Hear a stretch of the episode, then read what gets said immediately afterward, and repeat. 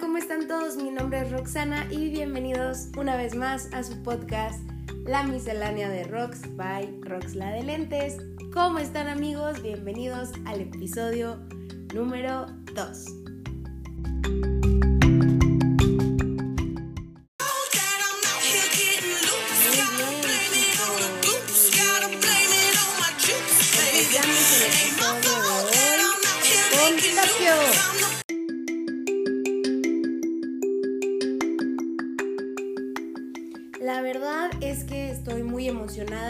A pesar de que se me escucha bastante enferma eh, y de vez en cuando esto va a pasar de estar garraspeando y demás, estoy muy emocionada de este nuevo proyecto que no es tan nuevo y les voy a explicar rápidamente antes de pasar a el tema de este podcast que es el arte está sobrevalorado pregunta.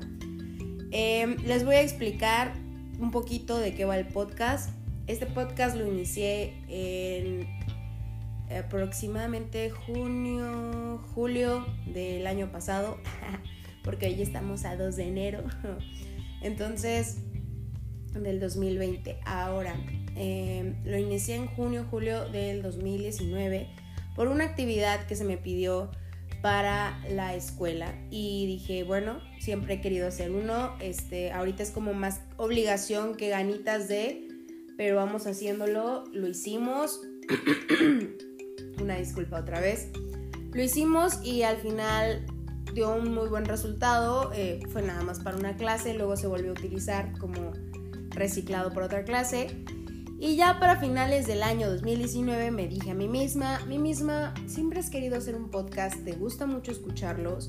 ¿Qué te parece si haces un podcast de opinión? Y aquí estamos amigos y amigas haciendo un podcast de opinión. Entonces, pues es algo que voy a ir aprendiendo sobre la marcha. Eh, definitivamente sí quería esperarme a que estuviera un poco mejor de salud porque pues mi voz no es como la más eh, dulce, angelical y clara o con dicción en este momento, pero pues es algo que no quería dejar pasar. Entonces vamos a comenzar. El podcast va a tratarse de una miscelánea, como cuando tú vas a una de esas tienditas del súper, bueno, no, no el súper, cuando tú vas a una de esas tienditas de la esquina de abarrotes y vas y consigues este, la fruta y a la vez te puedes comprar también la mantequilla, pero también venden shampoo y también puedes encontrar las galletitas y comida para perro.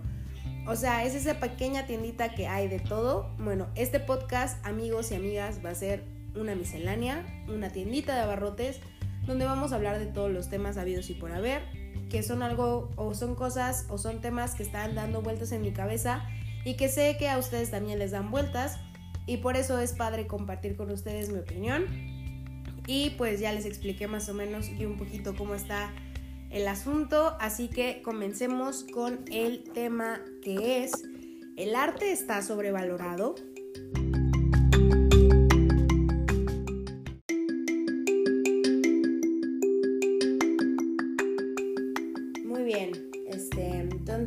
Agarren su taza de café, de té, este, de agua y salud.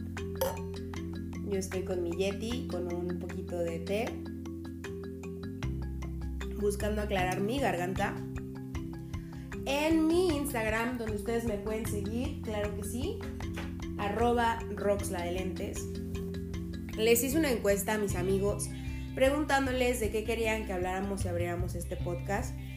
Como tal, este es el segundo episodio, sin embargo, ya había otros tres eh, que se quedaron de las clases que les mencionaba hace rato y que no pude eliminar todos, solamente dejé uno, pero una vez que ya se pueda este, eliminar ese, pues este sería nuestro primer tema, nuestro primer podcast ya en serio, en forma. Y entonces me pareció cool e interesante hablar sobre el tema que me mencionó mi amigo Jaime Jaime es un amigo que conocí en la universidad. Jaime estudió danza. Y Jaime me pregunta, o bueno, me sugiere que hablemos sobre el tema de si el arte está sobrevalorado o no. Entonces, para que podamos hablar sobre si el arte está sobrevalorado o no, y de dónde viene como esta eh, pregunta o inclinación de Jaime, eh, les voy a explicar un poquito de mí, ¿no? Yo soy actriz de profesión, o sea, soy licenciada en teatro y dentro de eso, pues, me mm, podría decirse que me especializo más en la actuación, más que, o sea, cuando uno es licenciado en teatro, vamos aclarando un poquito eso, no es nada más de que, ay, sabe poner teatros, ¿no? O sea, em, y tampoco es licenciado en actuación, o sea, no eres un actor, simplemente un licenciado en teatro es algo más complejo, más, más, más general y ya tú te especializas en lo que a ti te gusta más dentro de la carrera. Por ejemplo, yo soy licenciada en teatro, pero me especialicé, no como tal de que me dieran un diploma de, pero me fijé muchísimo más, perdón, en el lado actoral tengo compañeros que se fueron más por el lado de gestión, de producción. Hay gente que se fue más por el lado de dirección. Hay gente que le encantó el maquillaje como a mí, pero que se enfocó más en eso, en caracterización, en vestuario. Entonces, cuando eres licenciado en teatro, pues tienes todo ese rango, ¿no? Todo ese espectro. Y Jaime es bailarín. Él, su especialidad, eh, yo creo o quiero pensar que es en comedia musical y en jazz, porque ese es el género que más se desarrolla y más ha como llevado a cabo en su vida profesional. Él ya es un bailarín profesional, vive de eso. Yo no vivo de ser actriz, pero luego le seguimos con ese chisme si quieren, pero ahorita nada más era como para ponerlos en contexto de por qué Jaime había querido hablar sobre eso. Entonces yo me, me di a la tarea de buscar qué era arte y qué era sobrevalorado para poder hablarles si yo creo mi opinión, si el arte está sobrevalorado o no. Entonces vamos a hablar primero de qué es cada una de esas cosas. Vamos a hablar también sobre un artículo que me encontré de cultura creativa, donde te dan cinco señales de que tu artista favorito está sobrevalorado. Y después les voy a poder decir como unos consejillos que yo asumo que les pueden servir para consumir arte de una manera responsable. Eh, y de ahí ya les daré mi opinión yo si, si creo o no que el arte está sobrevalorado. Entonces, ¿qué es arte? Ay, perdón, amigos, de verdad disculpen la garraspera hoy. El arte es la actividad que recrea el hombre con una finalidad estética, un aspecto de la realidad o un sentimiento en formas bellas valiéndose de la materia, la imagen o el sonido. Su otra definición sería un conjunto de obras que resultan de esta actividad, así como las diferentes tendencias o estilos de la misma arte romántico, arte moderno, arte gótico. Dentro de lo similar, dicen que es un oficio, es una profesión, es una habilidad, es un talento. Entonces, eso es lo que para la definición es el arte. Para mí, el arte es una forma de expresarte, de hacer catarsis, de demostrar los sentimientos, las pasiones, las aberraciones del ser humano en una forma, pues sí, más más eh, sustancial, llamémosle así, porque a, pesar de que es más sustancial, o sea, que es una sustancia, el arte es efímero. Entonces es una paradoja en sí, es una contradicción en sí, pero para mí eso es el arte. Para mí es la forma en la que tú te expresas, en la que sacas todo, en la que le sacas todo a todos los que te ven o los que están visualizando tu obra, tu pieza, tu performance, este, tu fotografía y que además apela como a los más bajos instintos del ser humano y que hace una catarsis. El arte busca hacer un, movimiento, busca generar una reacción en la persona que lo está viendo, en la persona que lo está apreciando. Eh, dentro de las artes yo considero que hay demasiadas, ¿no? O sea, no podríamos como nada más decir, ah, no, pues nada más danza y pues nada más teatro. No, no, no. O sea, está la, la pintura, la fotografía, la escultura. Hay muchísimas artes. Este, ya usted búsquele cuál le gusta más pero algo que sí tienen las artes, o sea, el arte sí puede ser tangible porque puedes ver una escultura y tocarla, pero también puede ser efímero como ir a una, a una obra de teatro, pero también puede ser como, puede perdurar como una película, pero puede también ser algo que se puede eliminar por completo como alguna obra que alguien escriba y que se quemen todos sus libros. Entonces, el arte es algo muy complejo, pero a la vez creo muy simple. Ahora, ¿qué es sobrevalorado? Porque en sí muchas veces he escuchado ese término, pero realmente digo, mm, ¿será lo que yo estoy pensando o no? Y para eso me fui a la enciclopedia de economía. Porque sí, amigos, en internet hay de todo, hay enciclopedias de todos y hay para todos. Entonces la enciclopedia de economía me dice que el término sobrevalorado se refiere al estado que el que se encuentra un activo a la hora de estudiar su valorización o cotización y observar que éste se encuentra por encima de lo que podría considerarse como un valor real o justo. Entonces, por definición, se denomina como sobrevalorado algo que cuenta con un precio mayor a su valor real.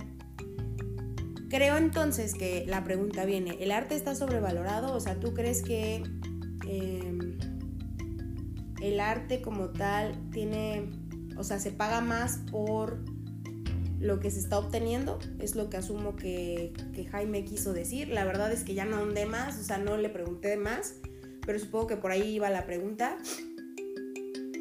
O a lo mejor y quería decirme algo como, ¿tú crees que pues el arte ya está de más? Y yo creo, en mi opinión, en lo personal, en que el arte nunca va a estar de más. Y yo creo que hay veces que el arte se debería de hacer, aunque, o las expresiones artísticas deberían de ser, aunque no haya una paga de por medio, aunque no haya un modo de solvencia económica de por medio. Obviamente, cuando uno estudia eso, cuando se dedica a eso profesionalmente, pues sí busca que sea redituable, porque pues todos necesitamos comer, ¿verdad? Todos necesitamos vivir bajo un techo y tener ropita que ponernos. Pero en sí lo veo más necesario en ocasiones que los cursos que lleguen a darte de matemáticas, de química, de, de, de, todas esas cosas que son ciencias duras que sí te van a ayudar mucho en la vida, pero creo, creo yo en lo personal que si a mí me hubieran dado más clases sobre arte y sobre expresarme de esa manera, al menos por mi personalidad me hubiese sido más sencillo desarrollarme y desenvolverme cuando era más chica a las típicas clases de relleno que pues no te dan para más después de ese año que cursaste y que hiciste tu examen, ¿no? Entonces, no creo que esté sobrevalorado, o sea, más bien creo que está infravalorado, que no le dan el valor suficiente ni la sustancia suficiente como para pues tomarlo en serio, tomarlo en cuenta. Y piensan que cuando uno dice es que soy actriz, en la mente de las personas que tienen como una carrera o una profesión más común o más, llamémosle cotidiana, eh, se, les, se, les, forma como una imagen o, o un, sí, como una imagen muy pues distorsionada de la realidad de lo que conlleva ser una actriz o de lo que conlleva ser un bailarín Perdón amigos, nuevamente. Creo que mucha gente piensa que se trata mucho de cómo estés y cómo te veas y no tanto de la sustancia que tú como individuo puedes llegar a tener o las cosas que tú puedes llegar a aportar como artista. Mm, a mí me gusta más creer que todos los artistas son creadores y no tanto artistas como tal, o sea, no celebrities, no figuras públicas. Que luego podemos hablar de las figuras públicas y esos temas, pero yo creo que cuando eres un artista eres un creador y creas un contenido y como les digo, tú como creador buscas impactar a la persona que te vaya a ver en cualquiera de las formas que tú te llegues a expresar como artista, de tal manera que se vaya con algo a su casa. O sea, a lo mejor y yo puedo hablar desde mi trinchera, mi trinchera es la actuación, a lo mejor y no buscaría que alguien vaya a una de mis obras y después de esa obra, que sí me ha llegado a pasar, pero que después de la obra llegue y, platique conmigo y me diga, no manches, es que me movió esto, cuando vi esta escena pensé en esto, o el final me hizo sentir esto. A lo mejor no, ¿no? O sea, a lo mejor va a su casa, se va después de la obra y llega y dice, qué freaking farting cosa acabo de ver qué asco, nunca más, jamás, qué incomodidad, guacala, bye, ¿no? Fuchi, nunca más. Y entonces esa reacción pues no es como la que una persona le gustaría escuchar o saber qué provoca, pero sin embargo reaccionó. O sea, para mí las personas más aberrantes en este mundo son las indiferentes, las que neta no tienen un gramo de empatía o las que no llegan a conectar por, por, la mera, mera, mera razón de no querer conectar. No, no, no las personas que están imposibilizadas, ¿cómo se diría? Que no pueden. o sea, no esas personas, no las personas que no pueden llegar a conectar, sino las que no quieren hacerlo a pesar de que sí puedan hacerlo. Entonces, para mí, creo que no está sobrevalorado creo que está infravalorado, pero sí creo que hay muchos artistas hoy en día y muchos figuras públicas y celebrities que están sobrevaloradas y que gracias a ellas se hace y se perpetúa esta mala estigma o esta, esta figura de artista raro, bohemio, que a la vez no lo connotan con algo positivo, ¿no? O sea, que dicen, ah, es que los artistas son unos hippies y no se bañan y además son unos huilos y tienen muchos pretendientes y pretendientas y su vida es una vida loca porque se la pasan en horarios súper raros, trabajando súper raro, jornadas súper feas. Entonces, como que hay ciertas celebrities, hay ciertos, llamémosle, personillas, personas, artistas, entre comillas, que perpetúan una imagen muy mala del artista como tal, del creador y del arte, pero no quiere decir que todos los que hagan arte sean así. Ay, disculpen amigos, interrupción.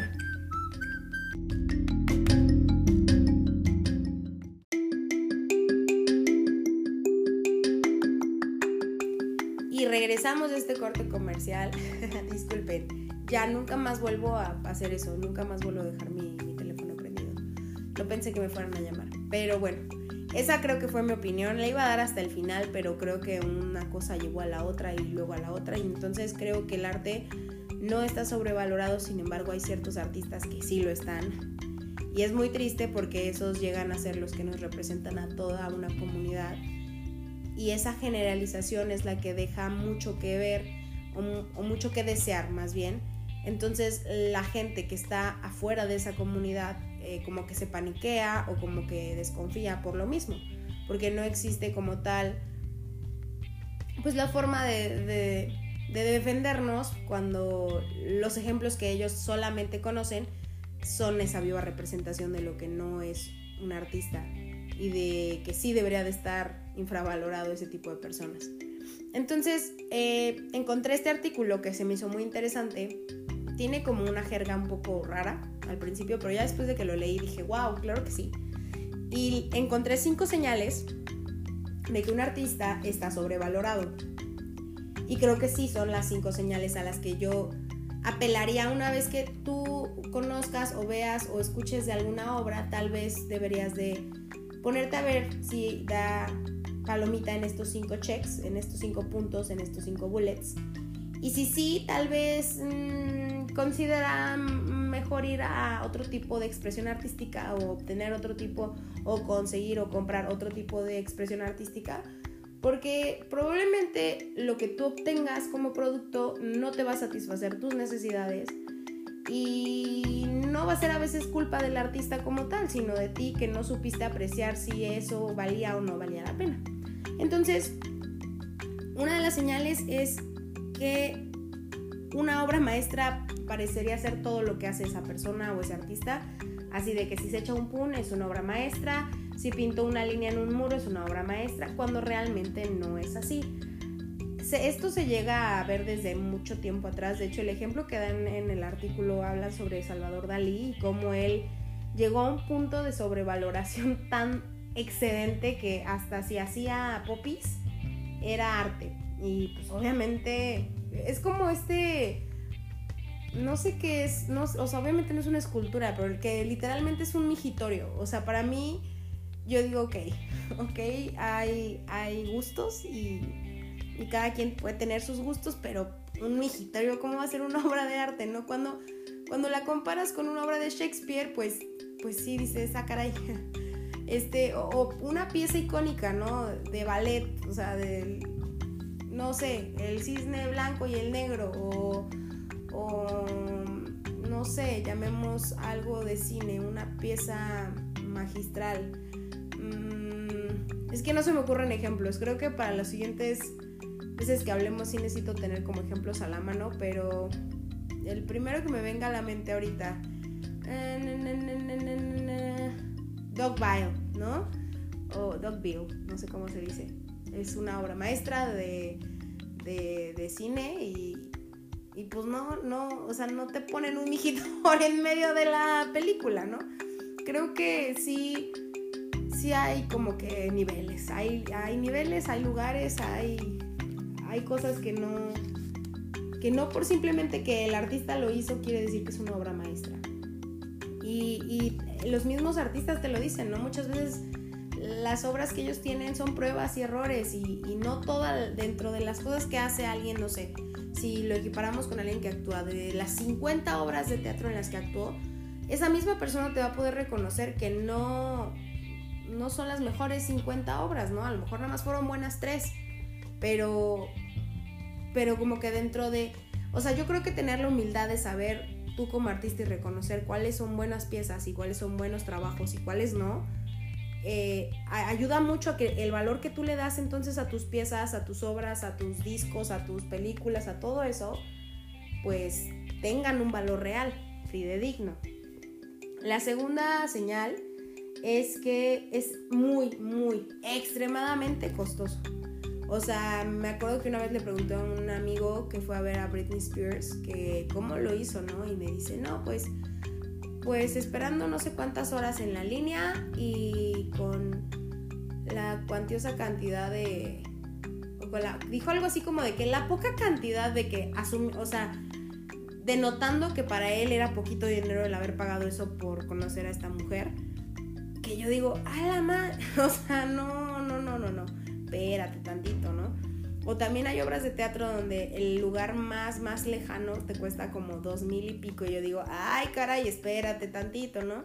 O sea, como que el hecho de que le subas más el precio no significa que la obra va a ser más buena, no significa que la pieza va a estar más chida, o sea, no significa para nada que entre más cueste, mm, pues mejor te va a ir, ¿no? Y creo que es una cuestión de lujo, hasta cierto punto, el poder observar o como que acercarte a ese tipo de arte.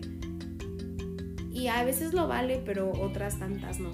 Entonces yo creo que como tal sí hay que darle su valor a las cosas y si tú tienes a un amigo o una amiga que hace arte, sí ve y no pidas cortesía y ve y paga tu boleto e intenta promocionar ese trabajo de esa persona porque pues el arte cuesta y hacerlo cuesta y las personas que lo hacen viven de ello o algunas viven de ello.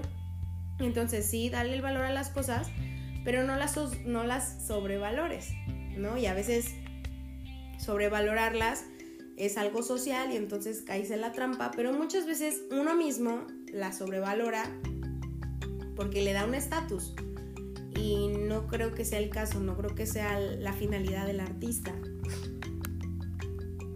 La tercera es que importa más la firma que la técnica, o sea, más la personalidad, quién la firmó, que cómo se preparó esa persona para llegar a eso.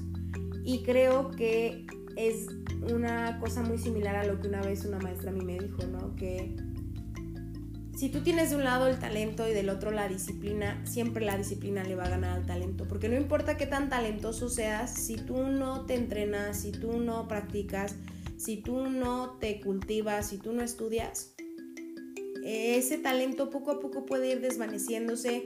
Ese talento puede ser una cuestión de suerte o puede ser una cuestión de temporadas. Y entonces cuando ese talento se vaya o no aparezca o haya días en los que no lo encuentres, la técnica siempre va a salir a flote y te va a salvar.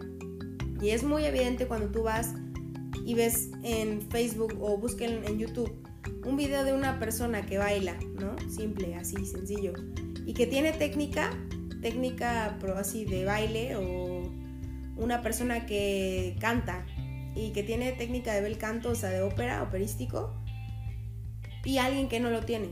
Aunque sea muy, muy talentosa esa persona, yo creo que el, o sea, el artista ideal es el que puede balancear perfectamente eso, el talento con su técnica. Y que ninguna de las dos chille más o destaque más que la otra. Este. Muchas veces es como esta parte, ¿no? Donde el renombre pesa más. Y cuando ya obtienes las cosas, con todo y renombre te das cuenta que no era lo que querías o no valía tanto la pena. Em, la otra es que muchas veces están las ventas sobre las propuestas. O sea, hay veces que los artistas hoy en día son más promotores de sus cosas que otra que, el dedicarse a ser artistas. Y pues está cañón. porque entonces también tienen que hacer como un trabajo extensivo de marketing donde no muchos son buenos en ello, ¿no? Y entonces te spamean de un chorro de cosas cuando al final del día, perdón, el contenido que te comparten, mm, o sea, ya se infravaloró por eso, porque tú esperabas y tenías una expectativa hasta el cielo y te dan pues algo que está aquí en la manita, pero aquí, cerquita del suelo. Y el otro, la otra señal es que se crea un mito alrededor de la persona. Y dan de ejemplo a Kim Kardashian o dan de ejemplo a quién más. Tienen una otra personilla de ejemplo, ¿no? Que es como esta parte donde cuando es artista y cuando es celebridad. O sea, yo entiendo que hay muchas celebridades que sí tienen talento y no las culpo para nada. Pues es en algo que se les encasilla y demás, pero el caso de Kim Kardashian es, es, evidente, ¿no? O sea, ella sí resultó ser muy buena en los negocios y ha invertido en otro tipo de cosas y qué chido por ella y ahorita está estudiando para abogada y creo que es mamá de su cuarto bebecito y lo que quieras, o sea, es una, es, ella es un ejemplo de mujer emprendedora, perra, chingona, amazona, macha, alfa, loba, pero empezó gracias a un mito, ¿no? O sea, se creó el mito y gracias al mito se obtuvieron todo, o sea, se obtuvo lo demás. Amigos, qué pena neta con ustedes por tanto toserles. Pero bueno, esa es otra de las formas de saber cómo está sobrevalorada alguien. Ahora, mi consejo sobre cómo consumir arte responsablemente.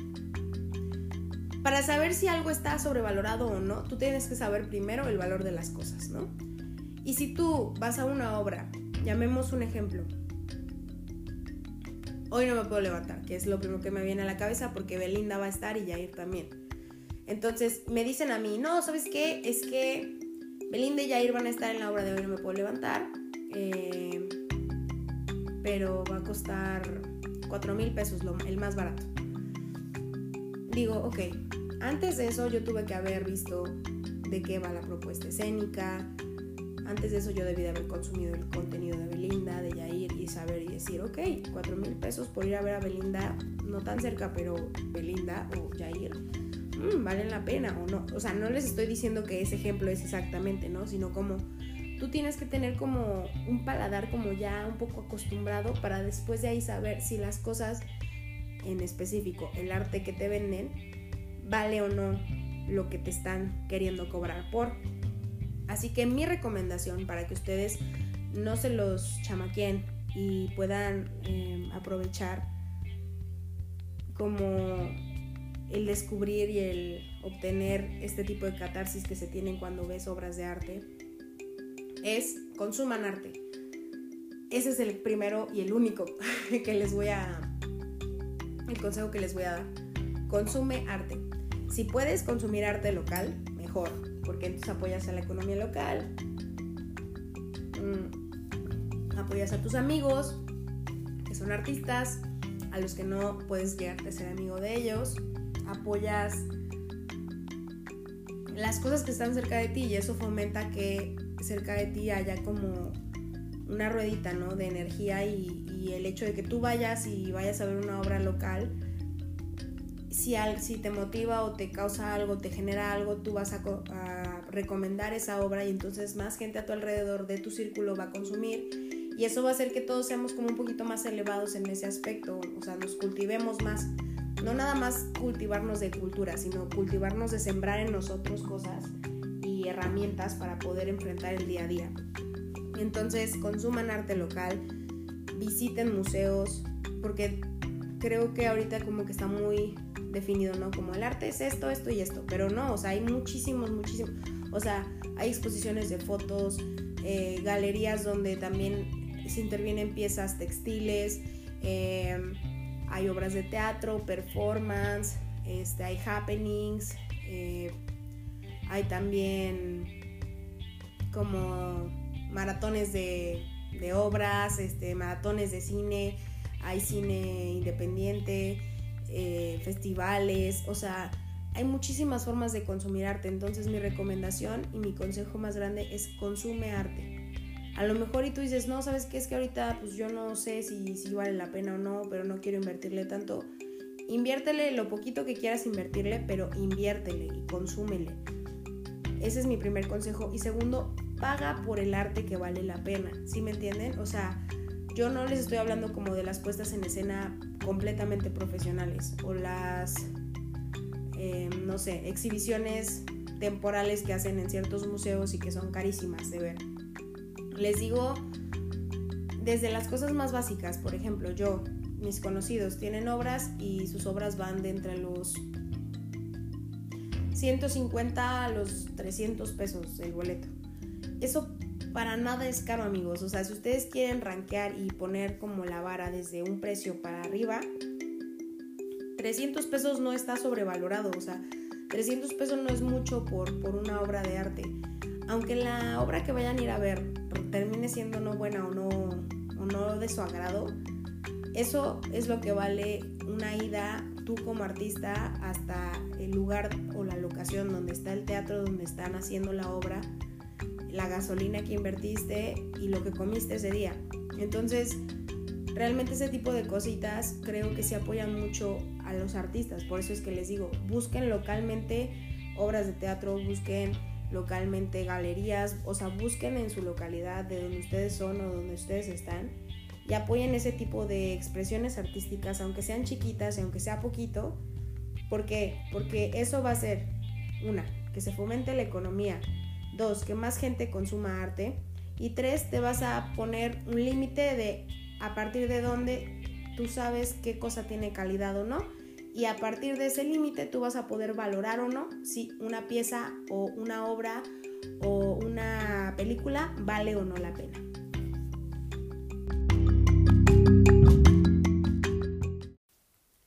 Y bueno, ya estamos en la última sección del podcast que es básicamente yo pidiéndoles que por favor, si les gustó este podcast, sigan el podcast. La verdad no sé muy bien cómo funciona lo de Anchor, no sé muy bien si se va a publicar o no en Spotify, pero si les gustó el podcast, por favor, por favor, por favor, recomiéndenlo, este, síganlo. En Spotify creo que sí pueden darle seguir.